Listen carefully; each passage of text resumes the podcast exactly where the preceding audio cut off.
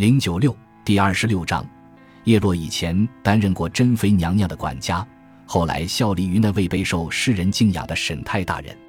这就意味着，在西安城历经如此动荡的时候，他理所当然肩负着为沈太的府邸看家护院的重责。而管理一座府邸，最主要的就是确保他平安度过这场动乱。叶落从未经历过这样大型的叛乱。从未见过这么多愤怒的士兵在城市里和皇宫里横冲直撞。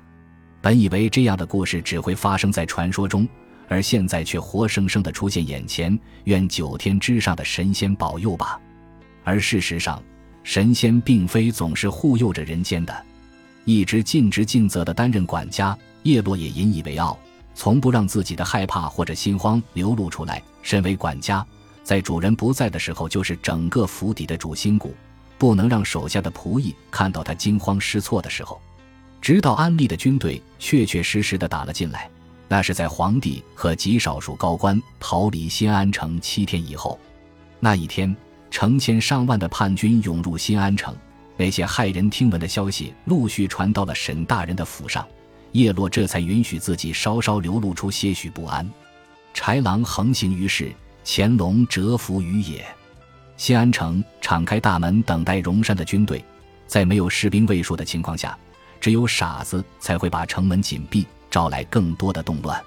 可惜这种示好的举动似乎并没有让荣山的军队有所收敛。可以预料，叛军的到来对城市而言是一场浩劫，士兵们总是用洗劫和烧毁等方式来宣泄自己的欲望，甚至杀戮。虽然那完全没有必要。最明智的做法，无疑是把女人藏起来，希望青楼里那些可怜的风尘女子能够平息那些喝得醉醺醺的官兵的欲望。如果传闻没有错的话，大约有五十万人在叛军到来之前逃离了新安城，他们朝着四面八方涌去，在匆忙之中互相践踏，酿成了不少惨剧。有些人甚至往东方逃亡，正迎着叛军前来的方向。或许他们是打算躲在乡下，等动乱稍微平息一些以后再往北或者南行。大部分难民逃向了西方或者南方，还有一些往北去了。听说太子已经登基，申祖皇帝准备在北方招兵买马，意图收复新安城。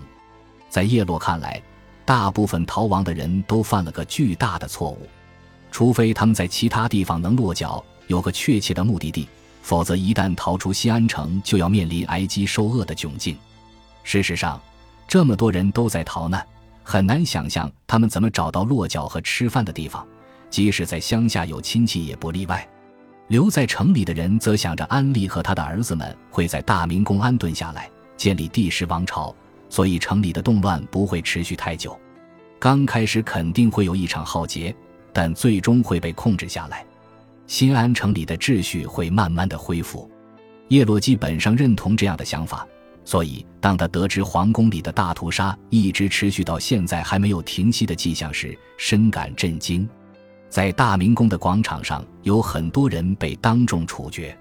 据说第九王朝那些皇亲国戚连全尸都保不住，统统被挖出了心，为安利死去的儿子祭奠。听说还有些人连脑门都被铁爪撕碎了。死尸就在广场上堆放着，禁止任何人来认领和安葬。巨大的火堆焚烧着堆积成山的尸体，发出令人作呕的恶臭。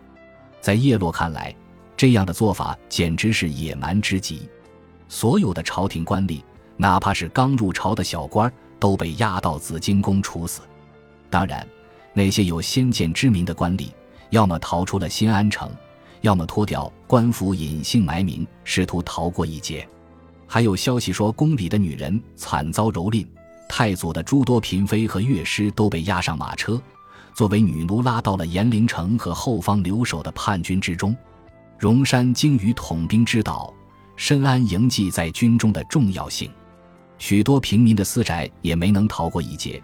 有些喝得醉醺醺的士兵，随随便便就砸开一家房门，肆意屠戮。抢劫和奸淫，并非所有西安城的人都能把家中的妻女，还有年轻的男孩藏得天衣无缝。叛军刚入城的那些日子里，新安城里到处烟火肆虐，有的人冒着生命危险走上街寻找食物，东西集市都被关闭了，城里尸横遍野，一片狼藉，到处冒着滚滚浓烟，还有枪人的恶臭。叛军已经放出话来，若有人能给新王朝提供太祖子孙的下落，曾经地位显赫的太祖皇帝被叛军丑化成一个懦弱无能、辜负上天眷顾的蠢货，或者有关的线索，将会得到新王朝的重赏和庇护。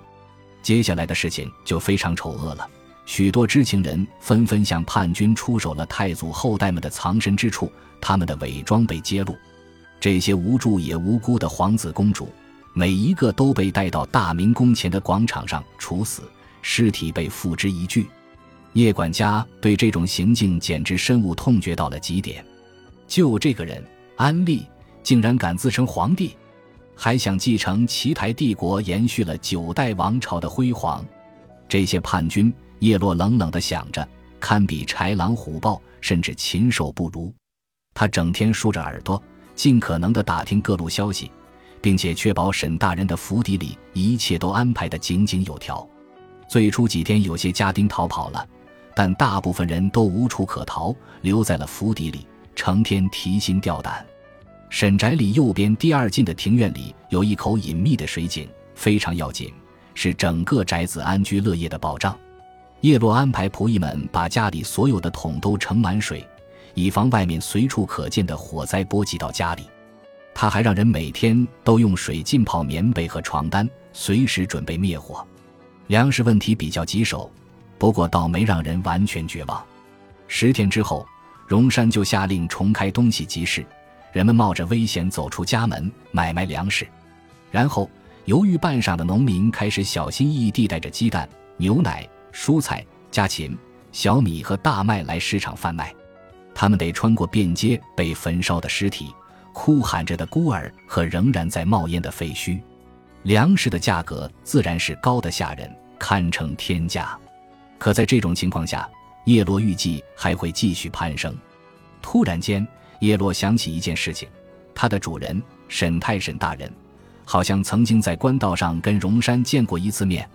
就在沈太从西边赶回西安城的路上，如果他没记错的话。那是他本人在驿站的客栈里见到沈泰的前一天，他对沈泰和荣山的谈话细节一无所知，也曾询问过宅子里的人，可惜没人知道。但他做了一件有些冲动的事情，出于管家的本能，他大致能勾勒出主人的性格和行事风格。叶落字斟句酌地写了一封简短的信，交给一名他觉得整个府邸里最无关紧要的仆役，让他送到大明宫里。那时候刚好荣山下令停止在宫里的屠戮，因为他占领了皇宫，意识到自己也需要人手打理一切。听说皇宫里的陛下的龙椅被砸得粉碎，皇亲国戚逃离西安城之前，把上面的价值连城的宝石都撬下来带走了，不让那个骑肥如猪的蛮子逆贼亵渎皇室的尊严。叶落肆以为然，他不知道自己送的信有没有用。大明宫里没有任何回复，不过他在信里也只是简单的向大明宫里那些效忠于第十王朝伟大英武、高贵威严的安利陛下的臣子提了提，这座府邸的所有人是谁。几天过去了，十几天过去了，随着时间的推移，叶落允许自己有些小小的自得，至少没有任何一名士兵来砸他们的大门，没有任何人到他们的府邸里来撒野。光是听说他们在钱相国的府邸里所做的一切，就让人心惊胆战、深感不安。而钱相国的府邸离他们家很近，就在同一个街区，就好像文州所犯的错的由府里的可怜男女来承担一样。文相爷已经死了，变成了孤魂野鬼，连个隆重的葬礼都没有。为什么还有人一定要采用这样残酷、血淋淋的手段？来报复他家里的仆役、妻妾和管家呢？叶落对此非常愤怒。他向来以训练有素、冷静自持自居，能气成这样也很不寻常。他尽自己最大的努力打理好府里的一切事务。时值夏日，在这个干燥炎热的季节，光是防止走水就让他费尽了心神。随着日子一天天过去，城市的秩序也慢慢恢复，死尸从街上消失了。城里也不再这么风声鹤唳的，宵禁制度又恢复了，大部分的叛军离开了西安城，奔赴了北部和南部的战场。看来，申祖皇帝已经召集了第九王朝的部队跟荣山对抗。在新安城里，杀戮和打劫逐渐少了，虽然不会完全消失。叶落明白，还有很多浑水摸鱼的窃贼在这场混乱中大发了一笔横财。不时仍有第九王朝的皇亲国戚被人从藏身之地找出来，然后被处死。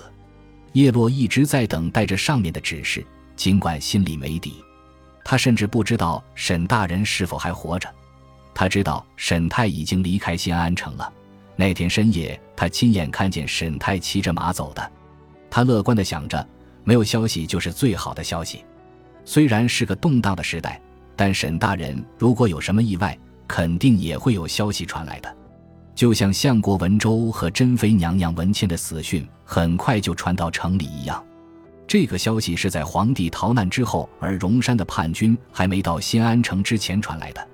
这对叶落而言是一次沉痛的打击，原因有多方面。随着时间的推移，他逐渐也听说了有人写有关文谦之死的诗词，凡间的美人香消玉殒。天上冉冉升起一颗新星，叶落记不清具体的诗句，大致是这个意思。叶落从不是个会欣赏诗词的人，不过在他漫长的余生里，他讲述了不少有关文谦的故事。坐在冬天的火炉边，望着周围一双双好奇而期待的眼，他慢慢的讲着自己是怎么服侍贵妃娘娘的，是怎么样为她那沉鱼落雁的魅力所倾倒，成为她裙下拜臣之一的。那时候，他早已成为了一个传说。